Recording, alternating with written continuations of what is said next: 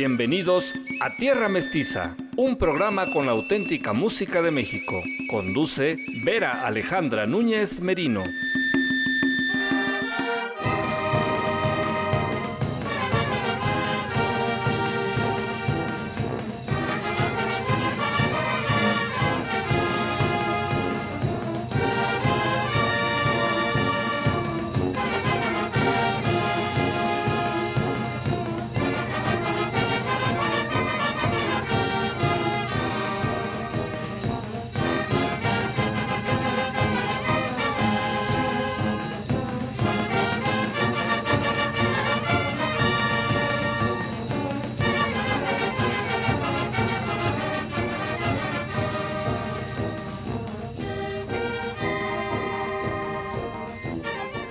¿Qué tal? Buenos días, querida familia Terra Mestizómana. Le doy la más cordial de las bienvenidas a usted que gusta de la música tradicional mexicana y prefiere este espacio para escucharla desde las 6 de la mañana.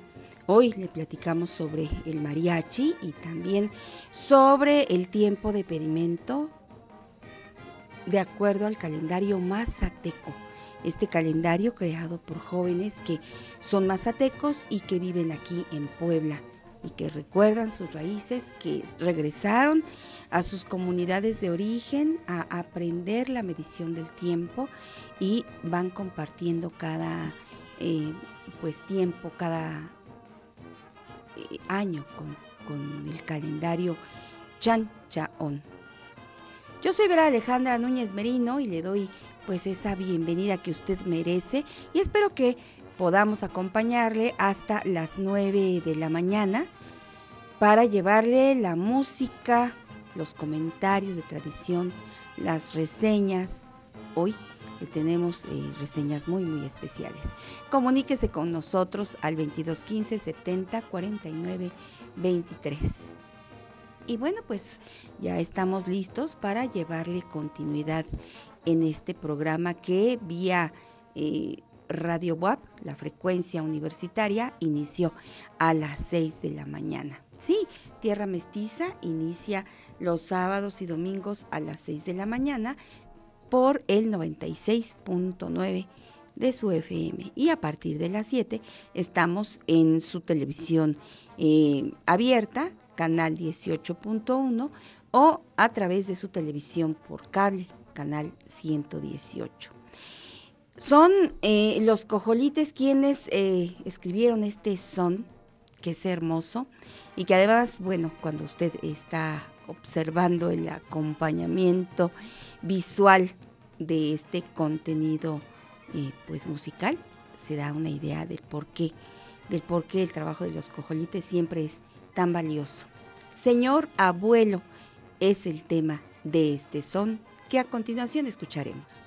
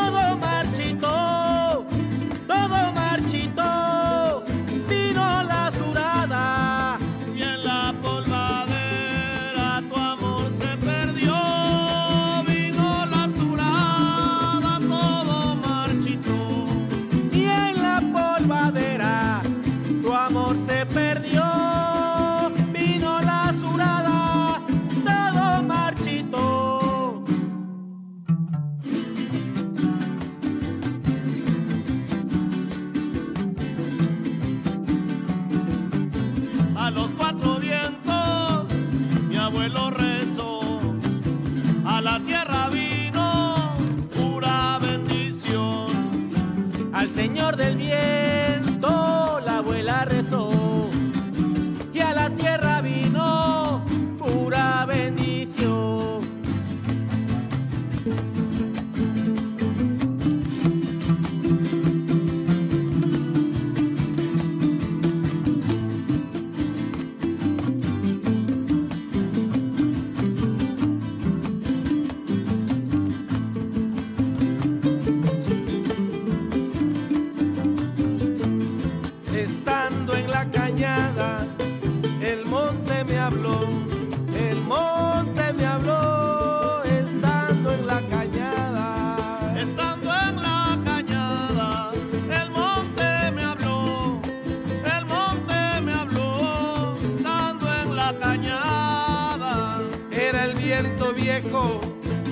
del sur sopló,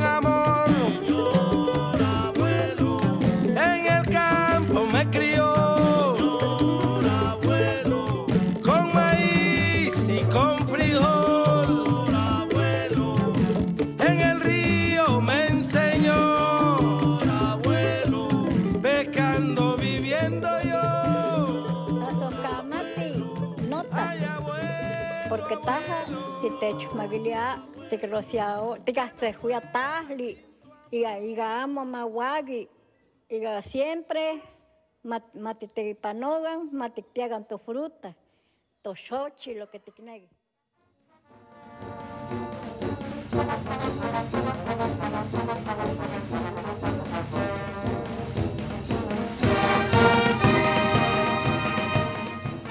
Eh, hace una semana platicaba con ustedes acerca de estos eh, cambios que vamos a hacer en algunas secciones del programa. Por ejemplo, eh, una mirada a, nuestro, eh, a nuestra comunidad la estamos conservando los domingos a las 7 de la mañana. Pero hay cambios, por ejemplo, en la sección de la biodiversidad en el son que le presentábamos los sábados a las 7, ahora nos la vamos a traer los domingos y a presentarla a las 7.30 de la mañana. La biodiversidad en el son. Eh, otro de los cambios es que los domingos usted escuchará a Emanuel Montejo Gallegos con Por Veredas y Caminos a las 8.30 de la mañana. Mismo horario porque lo teníamos los sábados a las 8.30. Bueno, ahora lo trasladamos a los días domingos. Así, eh, pues usted podrá ir de paseo con Emanuel, estado por estado y detalle por detalle de cada uno de los estados de nuestra tierra mestiza a través de, pues, de su recorrido, de este eh, gran recorrido que Manuel nos prepara. Bueno, pues lo tendremos los domingos a las 8.30.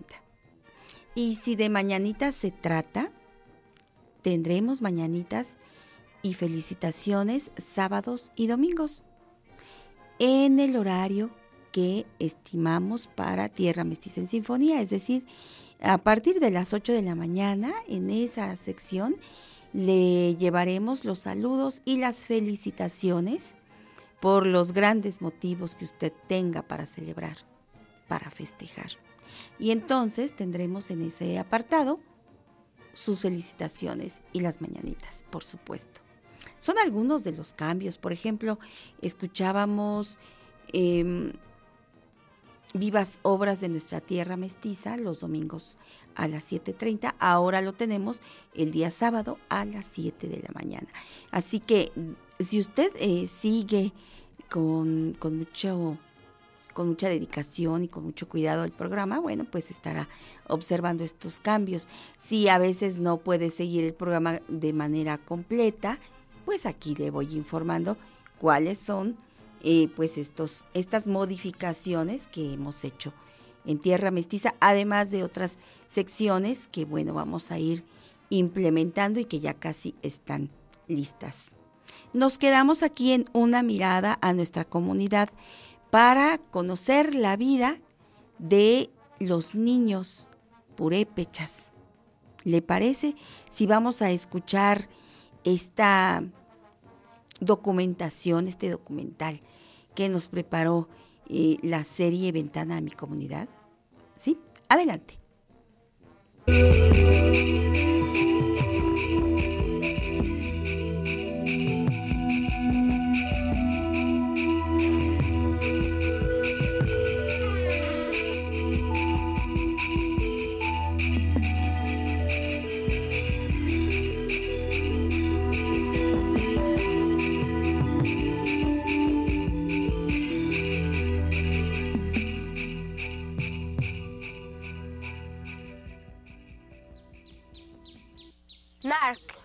Llamo Alejandro Perucho Rita y vivo en Angagua, Michoacán.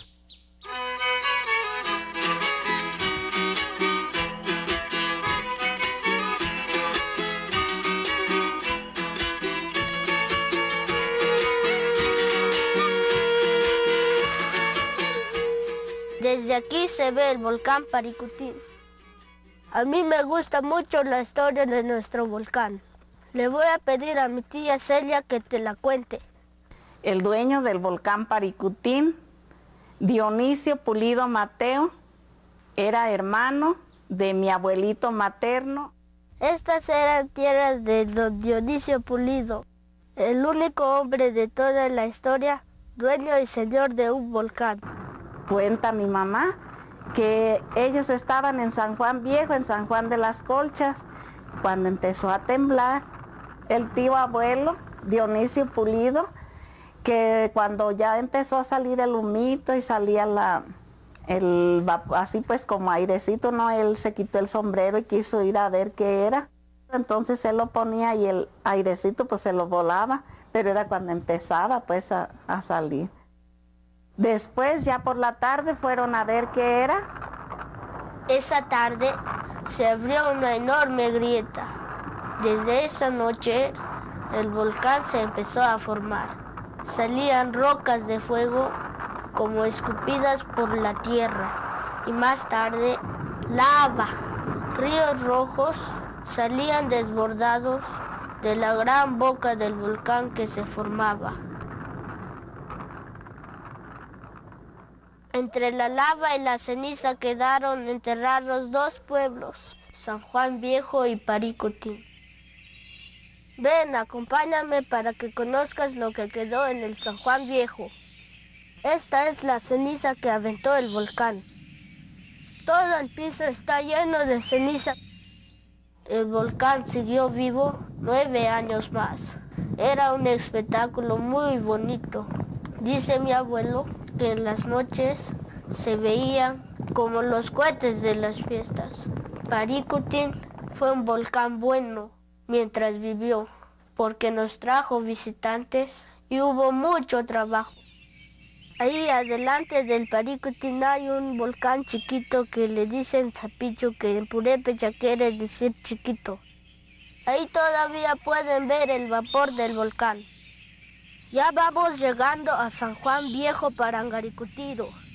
De todo el pueblo fue lo único que se salvó la torre de la iglesia. Dicen que cuando la lava ya los iba a alcanzar, cargaron al Señor de los Milagros y se fueron caminando día y noche. Hasta que llegaron al Valle de los Conejos, ahí fundaron San Juan Nuevo Parangaricutiro.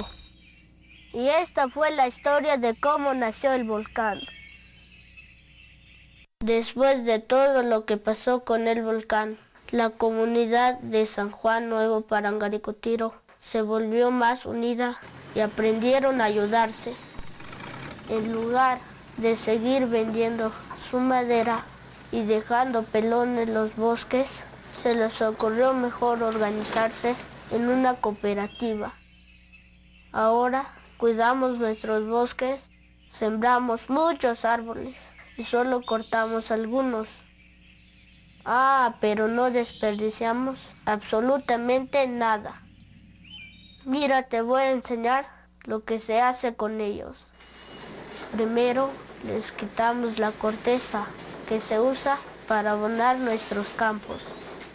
Luego la cortamos en pedazos de muchos tamaños que nos sirven para hacer casas, muebles, cajas de fruta y hasta juguetes como este camioncito de mi hermanito. La madera que sobra la vendemos para hacer papel. Con la cooperativa, los purépechas de San Juan Nuevo Parangaricutiro tienen trabajo, han ganado premios y además cuidan de nuestros bosques.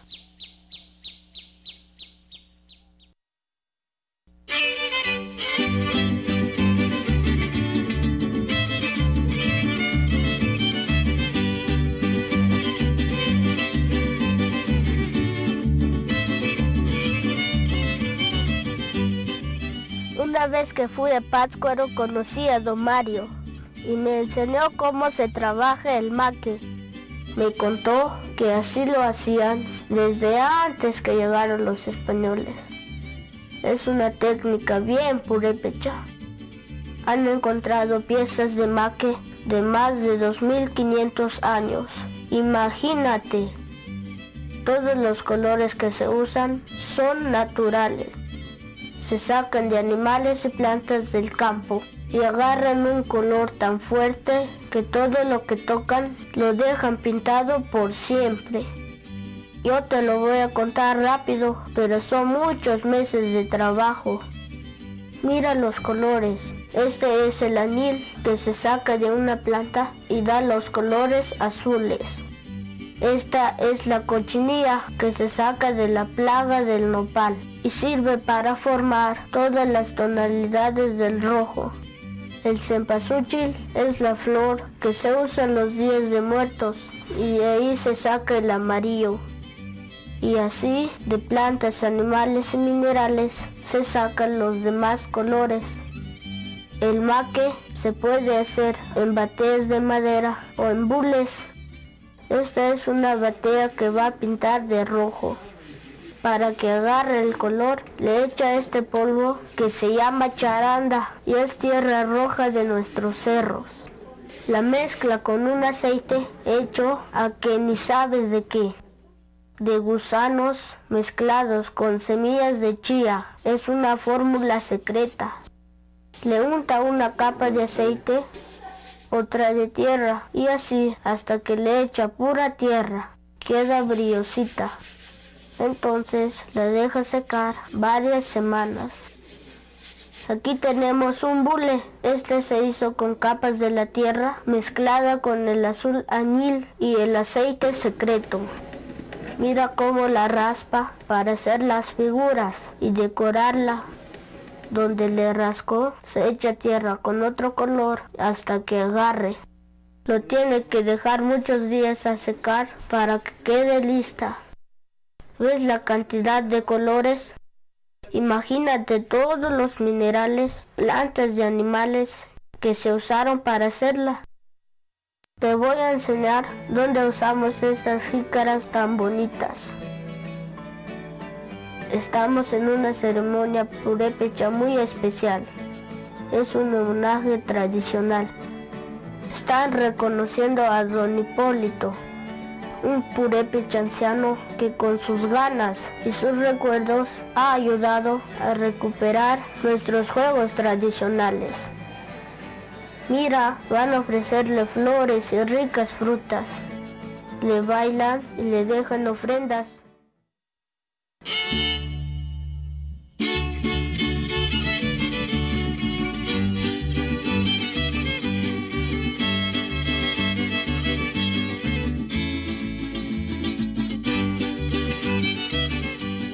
Aquí me gusta jugar con mis amigos el guarucua.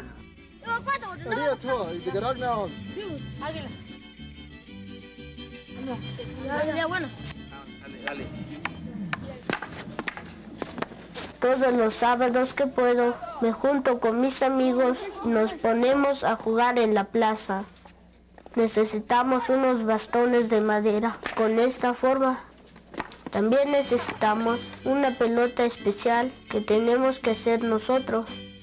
Enredamos tiras de algodón sobre una pelota de esponja forrada de manta y luego le amarramos un mecate hasta que queda así. Es de trapo para que no pese mucho y salte lejos cuando le pegues. Cada equipo tiene cinco jugadores y con el bastón tienen que tratar de llevar la pelota al terreno contrario la lanzamos por los aires y el otro equipo trata de evitar que avance. La anotación se da cuando la pelota pasa por la línea de meta. Mira, ahí va. Avanza, avanza. Anotación. Andar allá, ya ganamos. Este juego es muy divertido y también lo podemos jugar de noche. ¿Cómo crees que le hacemos con pelotas de fuego. Pero ese solo lo jugamos la noche del 14 de agosto para celebrar una fiesta de Angawan.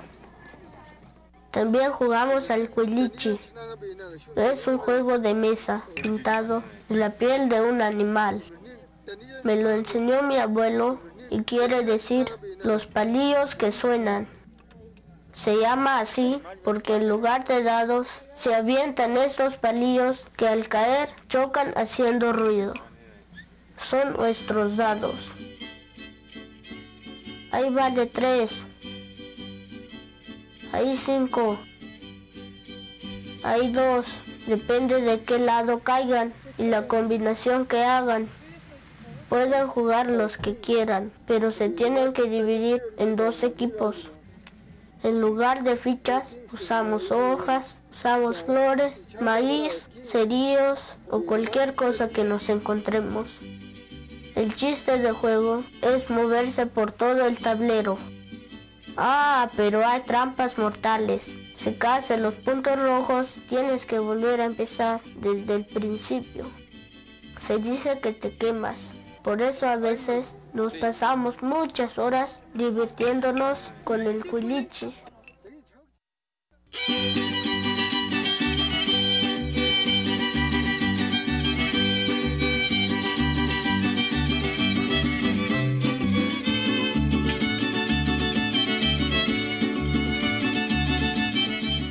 Le voy a pedir a Gloria que te enseñe la historia del tejamanil.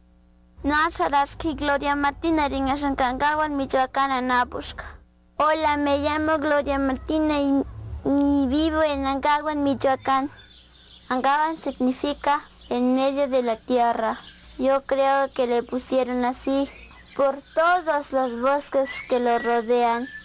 Y desde hace muchos años nuestros antepasados descubrieron cómo hacer techos que duraran. Aquí construimos nuestras casas con techos de tejamanil.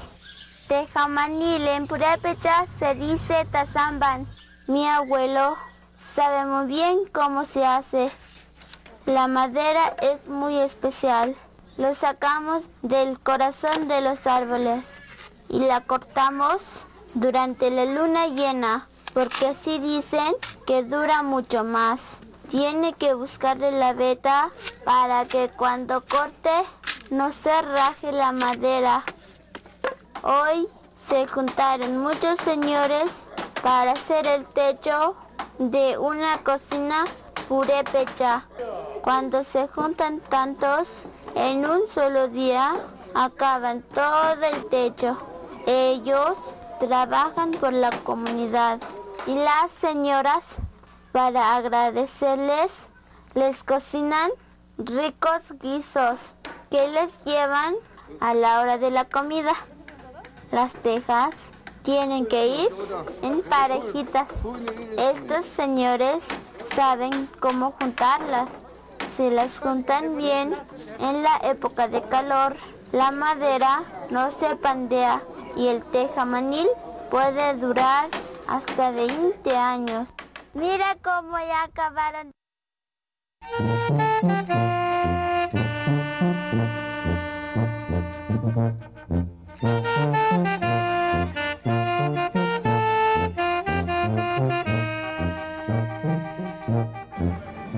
Las mujeres purépechas todavía se visten como lo hacían antes. Tienen sus trajes para el diario y para los días de fiesta. El traje con el que se efectúan las canacuas para comenzar de arriba hacia abajo serían las trenzas de listón, el rebozo rayado. La blusa se llama echequemo y está bordado en punto de cruz a mano también.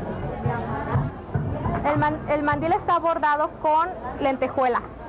Utilizamos el rollo, rollo de paño de lana negro y la nagua blanca bordada a mano.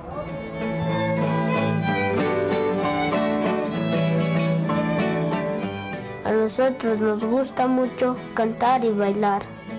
Canción en purépecha se dice pirecua y mi tía Celia te va a cantar una. La pirecua de la flor de Simpazulchil. Tiringue chichi, será muy cierto que tú eres naturalita.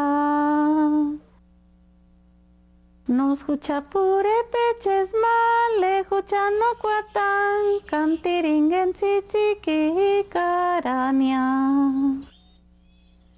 Soy Kika, me gusta bailar la voz de los viejitos. La danza que más me gusta es la de los viejitos. Se baila allá en la zona de los lagos. Mi primo es re bueno para bailarlo. Su papá le enseñó cuando era chiquito. Es muy chistoso ver cómo se mueve como viejito. Camina encorvado con su bastón, hasta le tiemblan los pies. Usa máscaras de viejitos sin dientes. El ritmo se marca con las maderas que le ponen a los guaraches. Ahí van apurando el paso. ¿Te fijas cómo la música cada vez va más rápido? A mi primo, por chiquito, siempre lo dejan hasta atrás. Me gusta ir a verlo porque nos reímos y nos divertimos mucho. Cuando tengo vacaciones, me voy a visitar a mi familia allá en los lagos, en Siragüen. Tienen una casa bien bonita al lado del agua. Salen todas las noches a sacar el famoso pescado blanco. Llegan tempranito a colgar sus redes. Mi primo ya aprendió a remar solito. Ahí viene con su cubeta. Las próximas vacaciones le voy a decir a mi primo que me enseñe a pescar.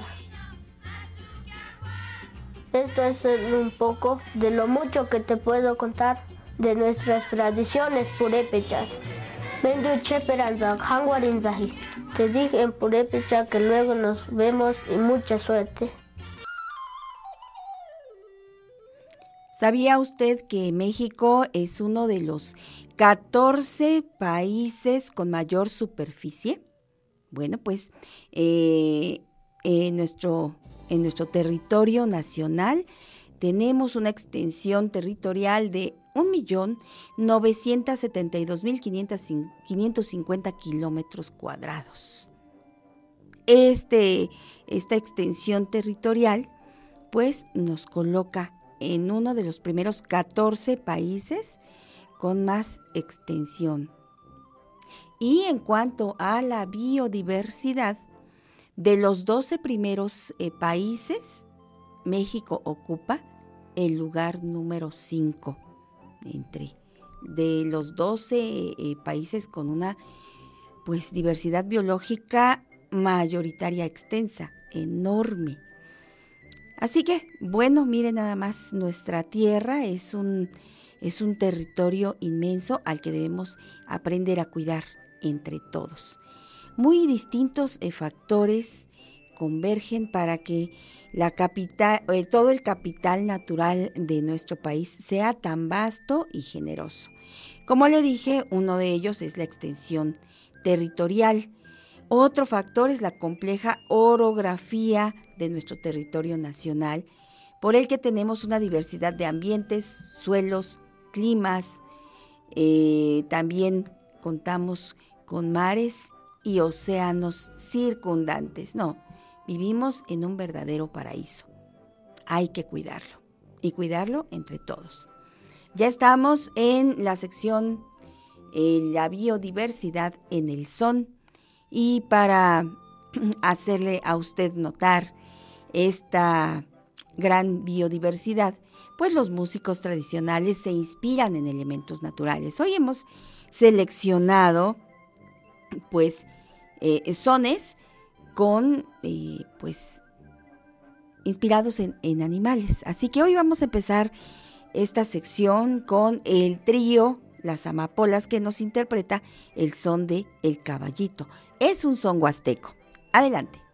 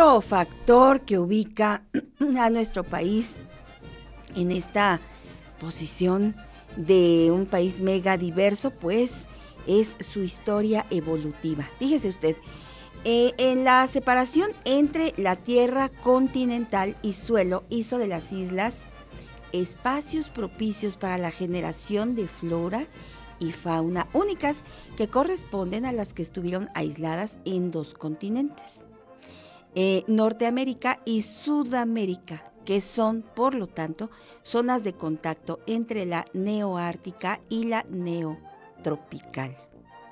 Y otra beta muy importante y relevante de la biodiversidad es, y, yo creo que esto es un factor eh, que debemos considerar como de los más importantes factores para la presencia de la biodiversidad, pues es la existencia de diferentes culturas originarias con sus más de 68 lenguas y variantes, es decir, las culturas originarias que han convertido a nuestro país en uno de los principales centros de domesticación de plantas y animales del mundo, gracias a las culturas originarias.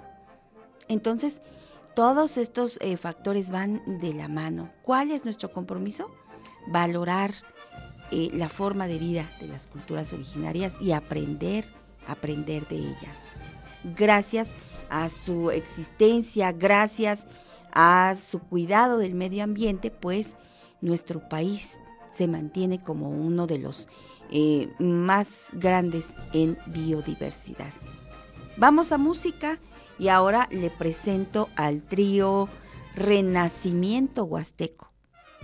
Ellos han dedicado este son. ¿A qué animal cree usted? Al león. Vamos a escucharlo. Trío Renacimiento Huasteco.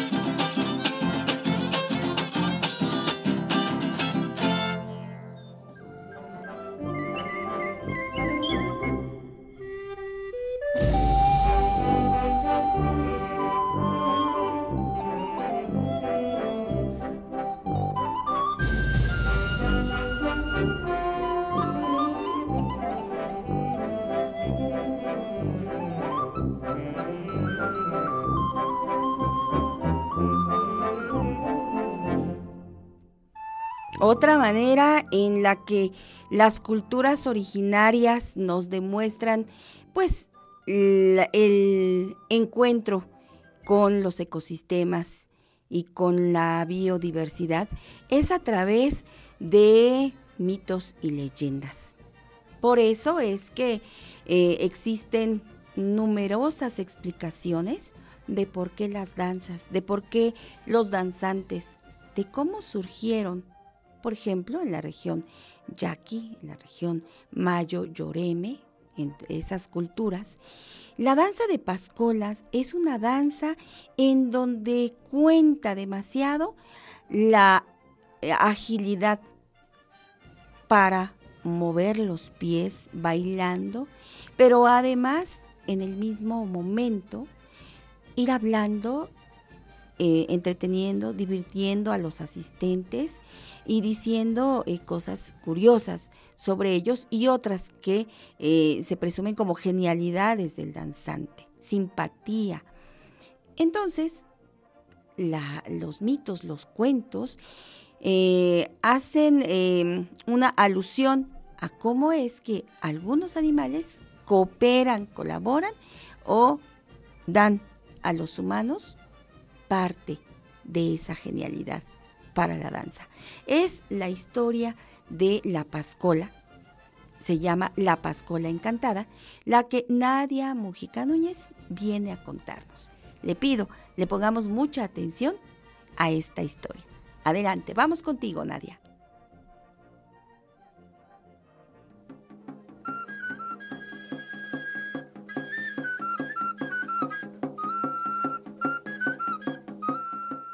La Pascola Encantada Hubo una época en el Yaqui en que la naturaleza daba mil encantos a la imaginación sencilla de los indios.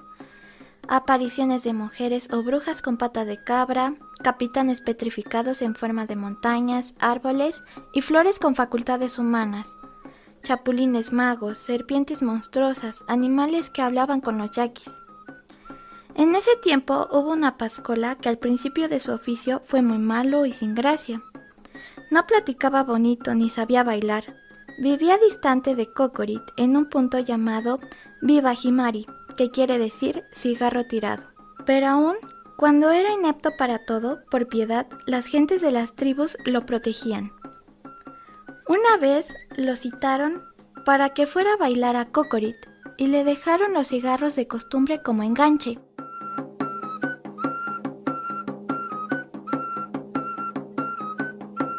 La Pascola despachó al moro encargado de juntar bailadores, violinistas, arperos y tamboreros con la respuesta de que iría, y él a los dos días salió para Cocorit.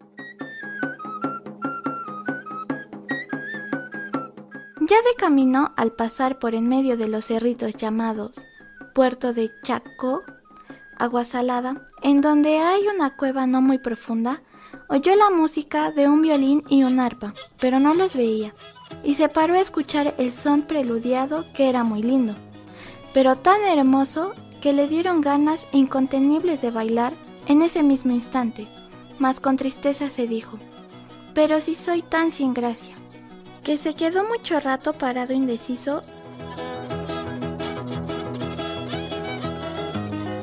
En eso salió de la cueva un chivo pinto con la cola arriscada y sin cuernos. El animal se dirigió al Pascola y este lo esperó sereno.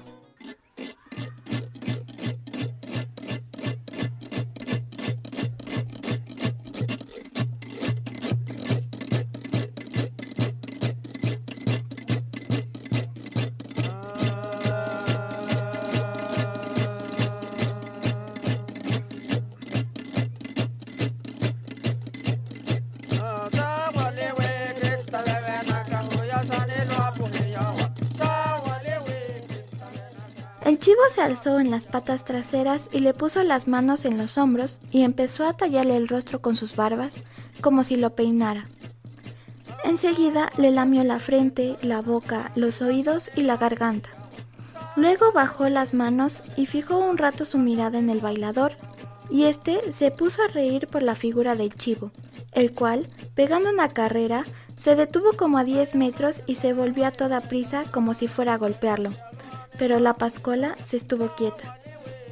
Llegó el animal y levantando una pata orinó desde la cintura hasta los pies.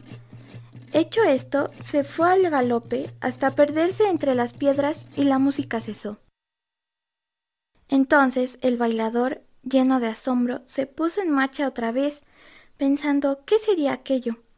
Pero empezaron a revelársele muchas ocurrencias y chistes para entretener al público.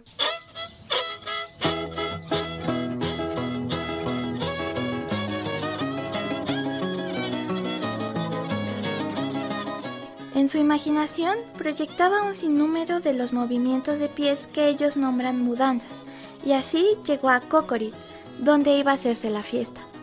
Le dieron de comer cuacayaqui con los invitados y luego fue a vestirse y luego fue a bailar.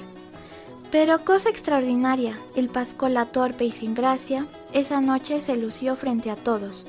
Y por ello, desde entonces, fue un Pascola muy querido por los ocho pueblos, a un grado tal que hasta hoy no ha habido otro que le iguale en maestría.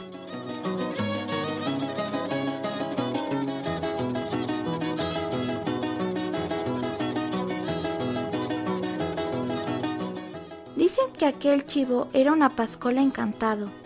Otros cuentan que fue una de las muchas maravillas que aún aparecen a los indios. La pascola afamada murió. Le hicieron regios honores los visteros hasta dejarlo en su tumba. Tengo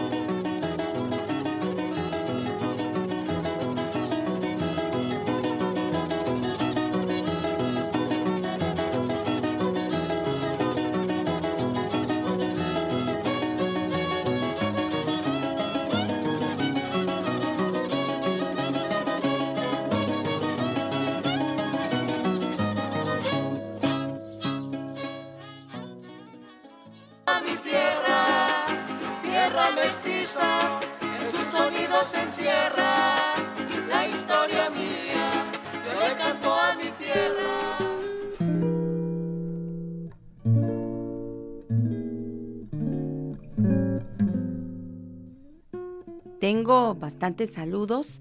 Agradezco a todas las personas que escriben desde muy, muy tempranito al 2215 70 49 23 y participan con nosotros. Les gusta hacernos llegar sus comentarios como el de Ignacio Méndez que comparto con usted en este momento eh, para que para que lo escuchemos y además eh, de verdad, agradezco que nos envíen también algunas fotografías, algunos videos con respecto a mm, actividades terramestizómanas. Muchas gracias. Ignacio Méndez nos dice muy buenos días, maestra. Qué agradable es escuchar su programa. La maravilla de la tecnología nos remonta a nuestra niñez, a nuestros pueblos, nos conecta con, con nuestros ancestros, con nuestro pasado. Felicidades por hacer posible esta conexión. Excelente programa y producción. Feliz domingo. Gracias. Ignacio Méndez, quien por cierto también siempre eh, pues ha colaborado con Tierra Mestiza y desde él, él procura estar fuera, pero yo le digo no. Ignacio es parte también de nuestro equipo porque tiene una manera de colaborar muy constante, muy acertada y, bueno, está siempre cuando cuando le necesitamos y nos extiende siempre su mano. Muchas gracias, Ignacio. Escríbanos usted también, recuerde el número 2215 7049 23 y sigo pues agradeciendo todos esos comentarios al WhatsApp o vía mensaje de texto. O si lo prefiere, también una llamada cuando estemos fuera del aire, cuando usted esté viendo un video o escuchando una pieza musical, quiere decir que en ese momento podré contestarle una llamada. Claro, no podremos extendernos demasiado, pero sí podremos platicar 22 15 70 49 23. Y estamos llegando a una sección que eh, mantenemos el día sábado y el día domingo a las 8 de la mañana. Y eh, en esta sección le llevamos una obra académica. ¿Cómo le llamamos a esta sección? Bueno, pues le llamamos Tierra Mestiza en Sinfonía. Y hoy Christopher Mújica, quien es el eh, pues encargado y muy responsable de esta sección, nos ha preparado una tarantela. ¿Sabe usted qué es una tarantela? Pues es una danza, una danza de galanteo entre parejas con una música en compás de seis octavos que va aumentando progresivamente su velocidad. Tiene dos partes bien diferenciadas, una en tono menor y otra en mayor.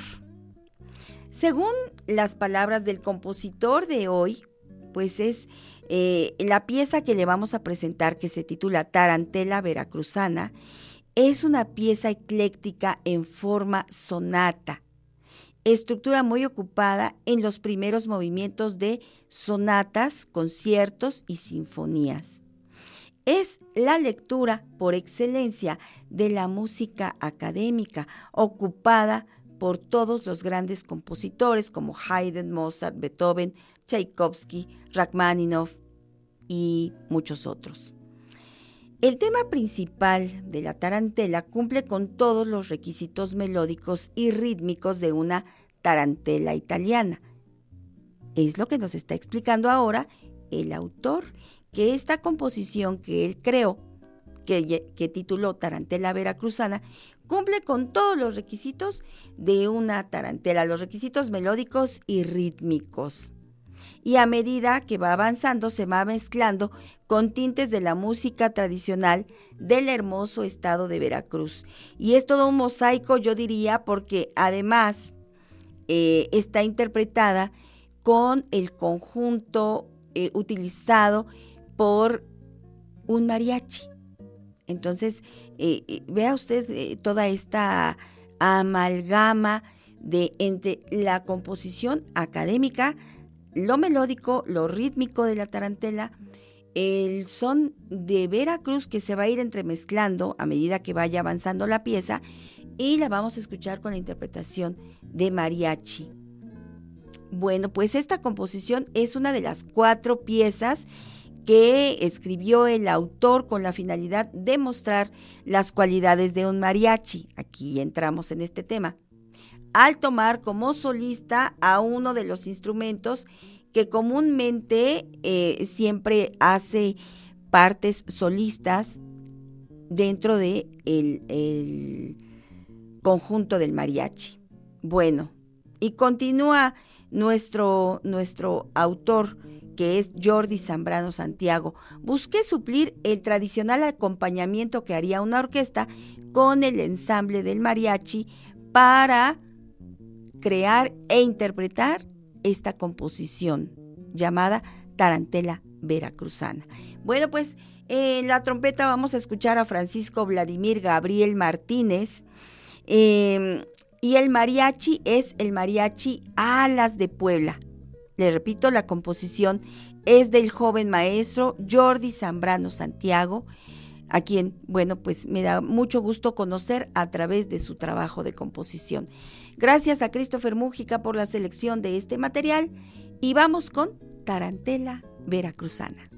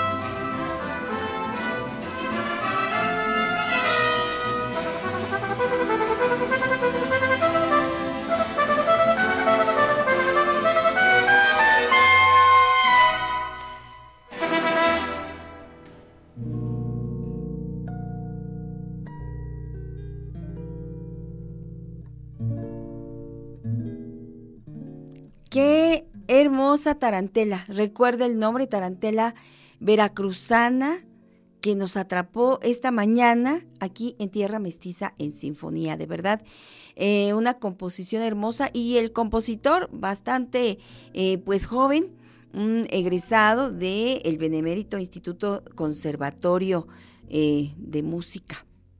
Vaya, Jordi Zambrano. Muchas eh, felicitaciones por este trabajo. Y usted tiene su propia opinión. Lo que queremos aquí en Tierra Mestiza es cultivar, cultivar el amor a la música y pues ver cuánta eh, em, inspiración genera la música tradicional. Y a partir de la música tradicional las composiciones académicas crecen, se hacen eh, posibles y entonces ahí está unidad, esta, eh, pues sí, relación grata de la música tradicional con la, con la música académica y ese es el vínculo que nosotros pues le proponemos escuchar, atender, valorar y disfrutar. Por eso tenemos esta sección llamada Tierra Mestiza en Sinfonía.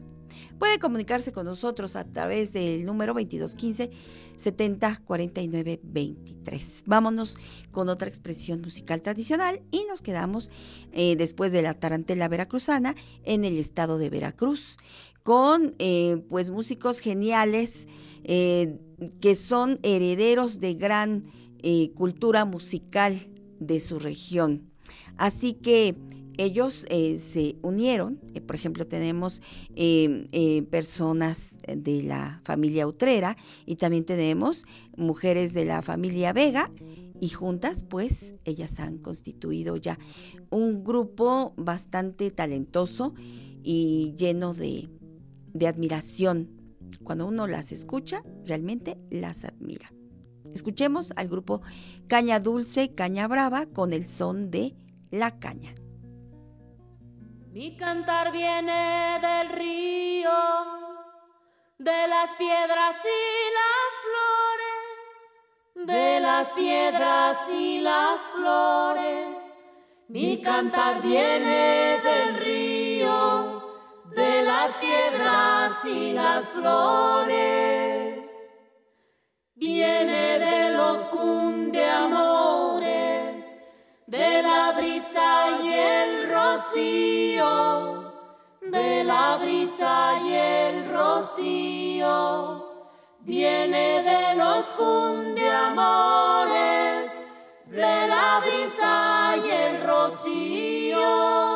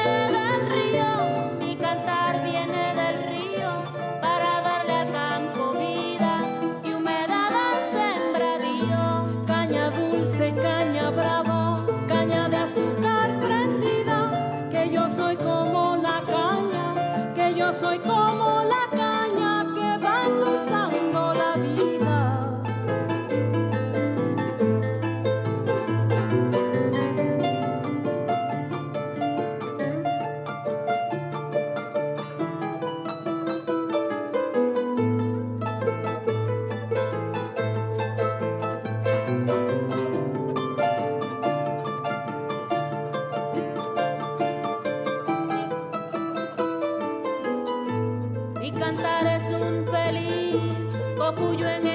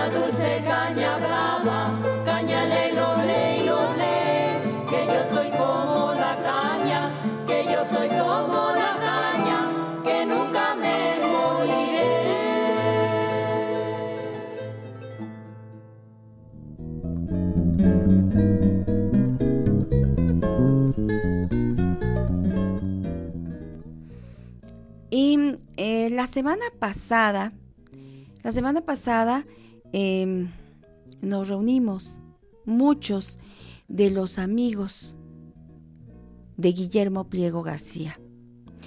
Un hombre que, pues, fue generoso, fue generoso con, con todos los que lo conocimos. Guillermo Pliego García nació en, aquí en Puebla, un 14 de agosto del año 56. Obtuvo título de abogado, notario y actuario en nuestra máxima casa de estudios. Estas profesiones las ejerció siempre y con mucha honestidad, debo decir. Desde su etapa estudiantil se interesó primeramente en la música latinoamericana, integrándose a grupos locales como Cantares y Grupo Nahui, donde ejecutó el charango, el cuatro venezolano, la guitarra y el contrabajo. Posteriormente, pues también aprendió a tocar el son jarocho. Se dejó atrapar por este son. Participó en fandangos jarochos en Tlacotalpan, en Santiago Tuxtla y otras comunidades del Sotavento veracruzano, incorporándose a los talleres de jarana y guitarra de son con Claudio y Octavio Vega, con Julio Corro del grupo Estanzuela, con Joel Cruz de los Cojolites, con Andrés Flores de Chuchumbé y con Don Isidro Nieves de los Panaderos de San Juan Evangelista. Se integró también al taller de marimbol con Octavio Rebolledo, entre otros maestros del son jarocho. Y el domingo pasado, en Casa de Cultura, queremos agradecer también la apertura de la directora de Casa de Cultura para prestarnos este gran escenario que Guillermo pisó también muchas veces. Y con su presencia, eh, con el grupo Aljibe, engalanó algún espectáculo en Casa de Cultura. Pues ahí estamos con este homenaje a Guillermo, en donde muchos grupos asistieron con la música y el recuerdo en la mente y el corazón. Son amigos, estuvo presente, un grupo que impulsó en Son Jarocho aquí en Puebla y sus alrededores. Eh, Reyes Son también estuvo presente en este homenaje a Guillermo Pliego García. Aquí, en este momento, estamos viendo la presencia de Marta Quintero, quien también, eh, pues, estuvo presente en este homenaje acompañada por Uciel Pérez interpretando Son Jarocho. También estuvo Beto Macías con todo su corazón, con todo su respeto, homenajeando a su gran amigo, al gran amigo de todos, Guillermo Pliego García. No podían faltar los tonos humanos en, en este momento tan esperado por todos nosotros para decirle a Guillermo Pliego cuánto lo quisimos y lo queremos todavía. Lo recordamos y siempre vivirá en nuestra mente, en nuestro corazón y nuestro agradecimiento. El cayuco no quiso, no quiso dejar de estar presente en este homenaje. Ellos estuvieron ahí y nos hicieron, nos hicieron disfrutar la música del son jarocho. Aquí está el trío Aljibe renaciendo, renaciendo porque Guillermo Pliego fue uno de los fundadores de este, de este grupo, del grupo Aljibe, y bueno, pues eh, ahora renace el, el trío Aljibe y le deseamos que continúe su camino con humildad, con sencillez, con amor en la interpretación de cada uno de sus sones y del repertorio musical de su grupo. Y en la pantalla estuvimos viendo al Ballet Folclórico de Puebla dirigido por el maestro Elías Guerra Castillo, que también estuvo presente en este homenaje dedicado a Guillermo Pliego García. Amparo Constantino recibió nuestros abrazos, nuestro cariño. Le dijimos a Amparo todo lo que la queremos, porque fue una gran compañera, la esposa de Guillermo Pliego y en ella depositamos nuestro cariño ganado por ella misma y también es ahora depositaria de todo el cariño y el agradecimiento que le tenemos a Guillermo. Aquí estamos observando al grupo Son Amigos. Está eh, pues interpretando eh, un son, un son jarocho. Fueron impulsores, como le dije en un momento, de eh, pues el son jarocho en un principio, aquí en Puebla.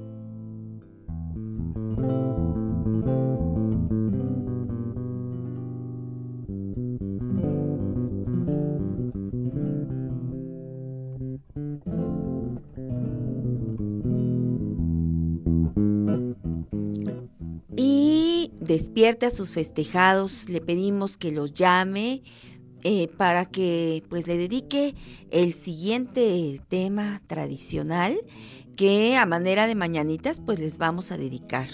Mientras tanto quiero saludar a todos los terramestizómanos que nos han escrito eh, eh, para, para bueno, para agradecerles sus mensajes. Iniciamos con la señora Reina, que muy tempranito nos escribió también agradezco el mensaje de Carlos Arturo Rojas. En breve vamos a dar también parte de, su mensaje con una invitación. Eh, Silvia López también nos escribió muy temprano. Bárbara Moreno, Carlos Reyes, Ignacio Méndez. Eh, a ver, Ignacio Méndez, Gustavo Quintero, buenos días. Gracias por, por sus palabras. Eh, también tenemos a Domingo García, em, que nos ha escrito muy, muy temprano.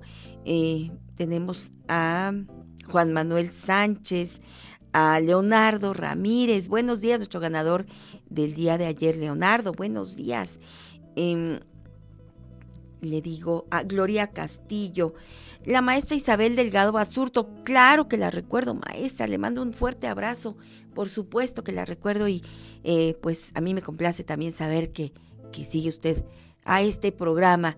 22 años llevándole la música tradicional mexicana.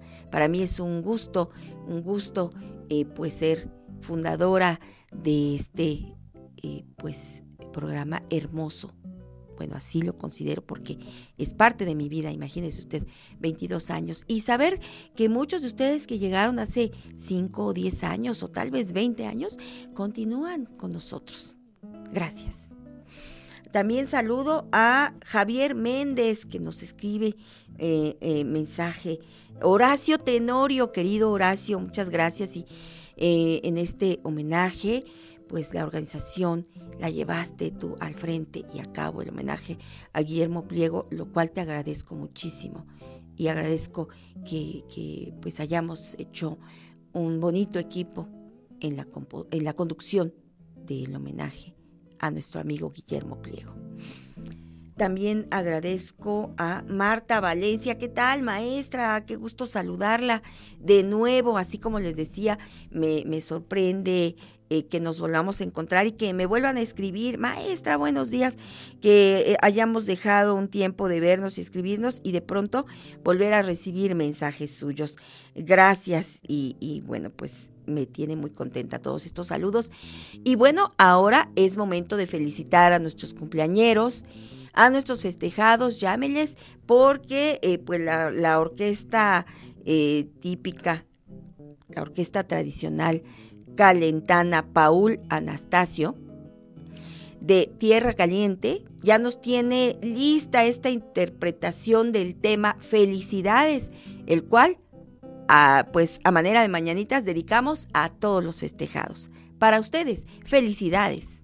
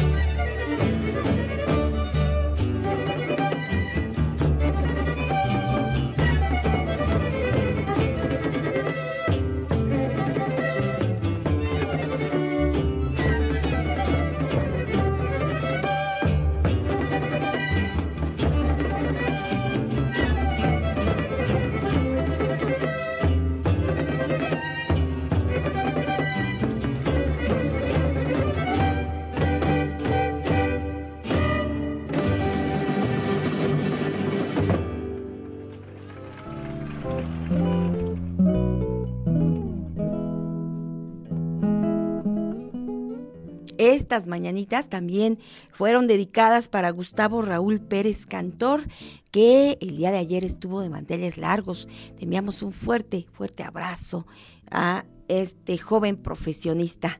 Muchas, muchas felicidades. También lo felicita Christopher Mujica Núñez. Y vámonos con más, vámonos con más, eh, pues, recorridos a nuestra tierra mestiza. Ya está aquí Emanuel Montejo Gallegos para llevarnos de paseo por el Estado de México. Ya la semana pasada nos llevó de la mano a conocer muchos lugares eh, importantísimos de este estado. Hoy iremos de su mano a conocer las danzas del Estado de México. Adelante, Manuel, estamos listos. Vamos contigo.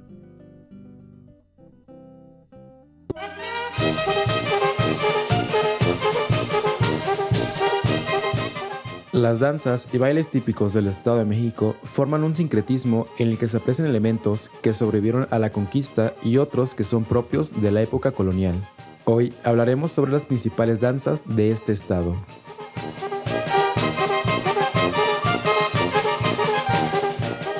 La danza de los arrieros es un baile del centro del país, principalmente del Estado de México, cuya coreografía ejemplifica el trabajo que desarrollan durante la labranza de la tierra, el transporte de mercancía como café y trigo en mulas, los jornaleros de cuadrillas en el trueque, además de abatir los peligros en el trayecto de un lugar a otro, para lo cual se encomendaban a su santo patrón de donde habitaban.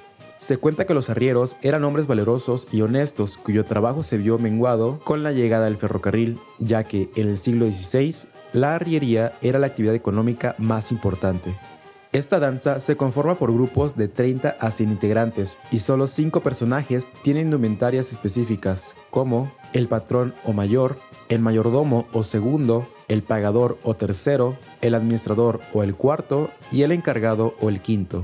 El resto de los personajes secundarios utilizaban indumentarias tradicionales de la danza, como calzón de manta con bordados en punto de cruz a los costados y camisa de manta con bordados de punto de cruz en puños, cuello y espalda, además de servilletas, morral y lienzo de lana. Asimismo, se involucraban a mujeres, jóvenes y niños quienes formaban vallas de mayor a menor llamadas mayordomías, las cuales bailaban al compás de la música con coreografías de acuerdo con el ritmo, siempre liderados por dos personas que portaban estandartes.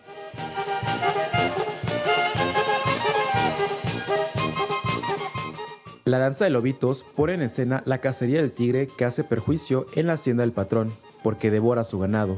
Aunque en Xalatlaco se le llama lobitos, esta es la danza de los tigres o tecuanes, traída de la tierra caliente de Morelos. Sus parlamentos están en náhuatl. El son de la toreada acompaña un enfrentamiento del tigre con sus perseguidores. Es probable que el nombre de lobitos se refiera al animal disecado llamado localmente gato ratero, que llevan algunos danzantes. La presencia de animales disecados es característica de muchas danzas indígenas. La danza de lobitos puede considerarse como una variante intermedia entre el extremo de no tener estructura de hacienda y tenerla completamente desarrollada, porque cuenta con un patrón y un mayordomo, pero carece de otros personajes representantes del patrón, como el administrador o el capitán, los cuales son característicos de las haciendas agrícolas y de la danza de los arrieros. En el Estado de México, la danza de los lobitos se baila en muchas fiestas y también es llamada tecuanis o tecuanes, en aproximadamente tres cuartas partes de los pueblos en que todavía se realiza el baile, la gente ya no habla el náhuatl. Esto no impide que los representantes sigan aprendiendo de memoria las líneas en lengua híbrida generación tras generación, aunque no entiendan muchas partes del diálogo.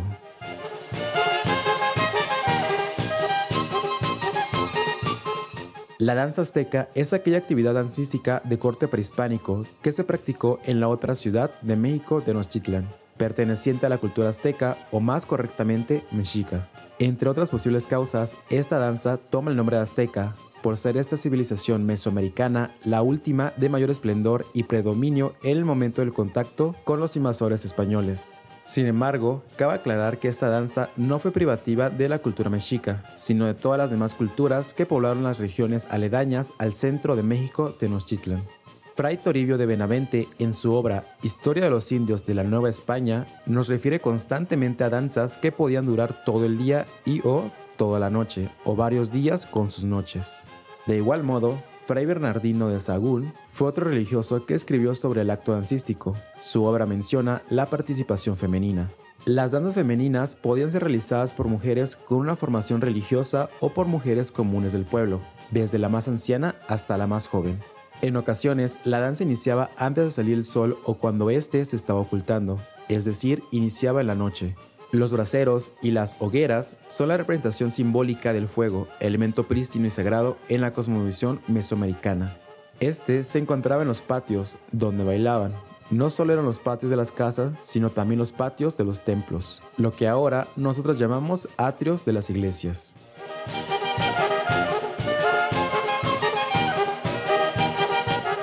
Después de saber más a fondo sobre las principales danzas del Estado de México, en la próxima edición conoceremos las artesanías que prevalecen en el Estado. Sigue con nosotros en Tierra Mestiza.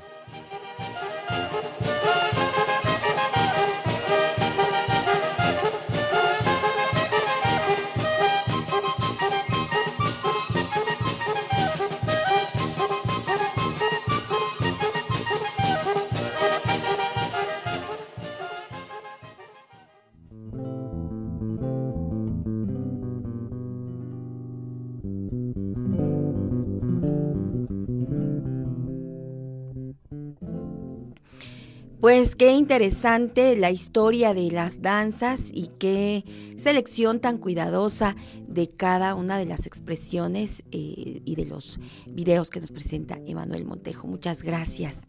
Muchas gracias por todas estas aportaciones. Eh, pues los terramestizómanos nos dan también sus comentarios, como el de Simón Aguilar, que nos dice... Como cada fin de semana estoy presente, qué agradable escuchar la diversidad de los temas. Eh, y uno de los placeres más perdurables que se puede experimentar es la sensación que nos invade cuando nos encontramos en el camino a gente positiva que nos acompañaba, que nos acompañaba en el pasado y nos acompaña en el pasado del mañana, así nos dice Simón Aguilar. No los perderé de vista y siempre exclamaré con gusto, viva la tierra mestiza. Muchas gracias. Muchas gracias, Simón. También nos escribe Horacio Tenorio, que eh, pues eh, se siente contento y emocionado con esta remembranza de eh, pues el homenaje que tuvo lugar la semana pasada, el día 22 de enero en Casa de Cultura. De 12 a 2 fue programado y sabe usted, estuvimos allí de 12 a 3 y media de la tarde por todo nuestro cariño, por todo lo que queríamos eh, todos participar en este homenaje a Guillermo Pliego García. Merecidísimo homenaje. Y seguramente volveremos a reunirnos eh, para, para volver a homenajear a Guillermo y además presentarle a usted los diversos materiales que él logró confeccionar de la música tradicional mexicana. Gracias a todos los terramestizómanos que acudieron al llamado, a la invitación y estuvieron ahí presentes. Rosimar Escamilla nos comenta, se sentía un ambiente de alegría con nostalgia. Y sí, efectivamente, Rosimar eh, estuvo allá Ángeles Gallardo, Leonardo Ramírez, Hilda Muñoz, Pedro Bonilla, bueno, infinidad de personas que de igual manera conocieron a Guillermo y que lo apreciaron y que valoraron todo lo que pues nos ha dejado Guillermo Pliego. Gracias por escribirnos, Horacio. Un honor saludarte también. Y vamos con más música antes de que el tiempo pues nos, nos, eh, nos alcance. Vamos ahora al norte de nuestro país con los Ramones, que son oriundos del estado de Nuevo León. Ellos nos interpretan este guapango jarabeado, se llama El Nublinal. Adelante. El nieto de un señor de Lorenzo. Vamos.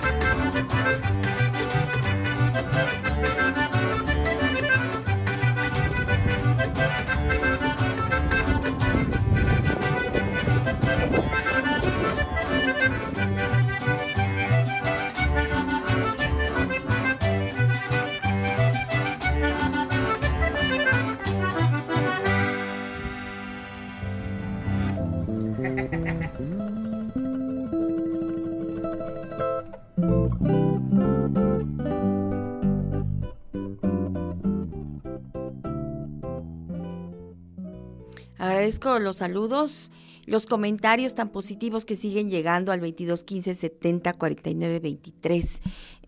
pues este es el número que usted conoce y al cual pues nos ha estado escribiendo tal como se lo he pedido durante estos eh, pues estos momentos del programa y bueno es un número que usted también tiene ya ya muy, muy bien aprendido. Muchísimas gracias.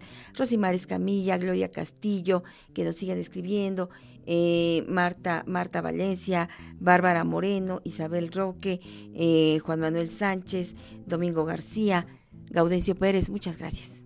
Muchas gracias a usted. ¿Y qué cree? Pues está llegando el momento de despedirnos.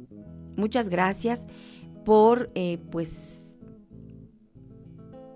el favor de su atención. Gracias también por permitirnos acompañarle en sus actividades del día domingo, de inicio del día, desde muy tempranito. Ya sabemos que muchos terramestizómanos salen del trabajo a las 6 de la mañana y ya están listos para ir escuchando de su trayecto del trabajo a casa, tierra mestiza algunos otros se preparan para el día, iniciando con una rutina de ejercicios. Muchos otros terramestizómanos empiezan sus actividades. Quiero saludar a Adelita y Fabi Núñez, que también siempre inician sus actividades escuchando el programa y es para ellas como un relojito. Eh, el, horario del programa, así ellas van sabiendo qué actividades tienen que, que realizar o qué tiempo les queda para, para poder salir y bueno, así muchas otras personas también eh, pues tienen este hábito. Muchas gracias por eh, permitirnos acompañarles. Yo soy Vera Alejandra Núñez Merino y con mucha alegría les digo hasta Mosla, les espero la próxima semana en horario de 6 a 9 de la mañana. Gracias a todos mis compañeros de TV Radio WAP y mi equipo, el equipo de Tierra Mestiza. Mire usted nada más, ahí están, ahí están todos, Gustavo Osorio, El Cuervo, está Emanuel Montejo y Christopher Mújica Núñez. Gracias a todos, gracias a todos y me despido con este tema que les dedico especialmente a ustedes, ya para que se pongan más contentos. Eh, ellos son los nietos de don Juan de eh, Tierra Caliente, del gran maestro Juan Antonio Tavía, que nos interpretan este son, La Tortolita. Yo soy Vera Alejandra Núñez Merino y le digo, alegre me voy.